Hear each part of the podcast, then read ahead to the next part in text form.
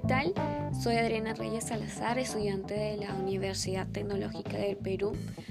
Cruzo el segundo ciclo de la carrera de psicología y el día de hoy les comentaré acerca del uso de la anestesia en el parto. Como ya sabemos, hay dos tipos de parto, el natural o vaginal y por cesárea.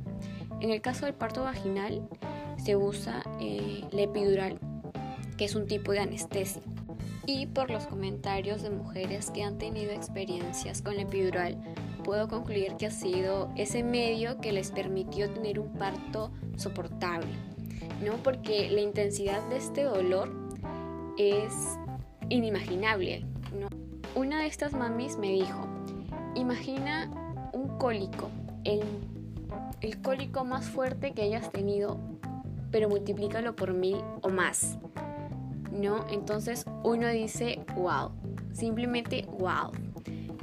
Ahora, en esta misma línea de la intensidad del dolor, hay casos en los que las mamis presentan un alto índice de ansiedad y particularmente yo considero que un psicólogo lo primero que debe hacer es tranquilizarse, no ya sea porque es su primera vez desarrollándose o desenvolviéndose en, ese tipo de contextos, ¿no? Porque tú vas a darle esa tranquilidad a esa mami, ¿no? Entonces, lo siguiente que uno debería hacer como psicólogo es hablarle, Usando este, un tono de voz adecuado, las palabras adecuadas, ¿no?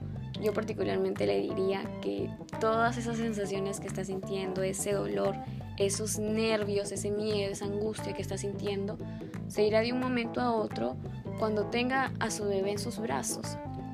Entonces, así es como yo intervendría en ese, en ese caso. Bien, ahora en el caso de lo que es el parto por cesárea, el tipo de anestesia es otro. Este tipo de anestesia es eh, la raquidia. Esta a diferencia de la, del epidural, sí te adormece en su totalidad desde la zona abdominal hasta las extremidades inferiores, pero te mantiene consciente mientras realiza esta operación. Entonces, comparando estos tipos de parto, el parto vaginal tiene una rápida recuperación si es que se tienen los debidos cuidados. Esa sería una de las, una de las ventajas así como también eh, la baja probabilidad de poder padecer una infección en el útero, porque la invasión o la manipulación en esa zona es mínima o nula. ¿no? Otro beneficio o ventaja de este parto, de este tipo de parto, es que al tener un contacto casi inmediato con su bebé, esto fortalece el vínculo afectivo. Bueno, otro punto a tratar también es que uno como mujer no tiene esa facultad de opción o de elegir si tener un parto vaginal o tener un parto por cesárea. No, porque uno, su cuerpo puede estar muy bien preparado para recibir un bebé, pero qué tal si a último minuto el bebé no está en la posición adecuada. No, eso cambia un poco la situación, allá pasaría a ser una cesárea.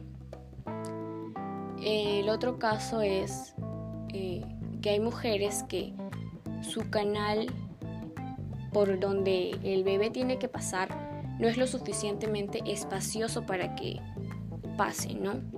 Y está bien, si es tu caso, no te sientas mal, no es algo que tú hayas provocado, no es tu culpa y eso está bien. No, no, no, no, no controla eso, escapa de ya de nuestras manos como mujeres. Entonces hay que tomárselo con calma. Y bueno, ya para finalizar, espero que esta información, eh, esos comentarios que estoy brindando sean de utilidad. Y bueno, muchas gracias.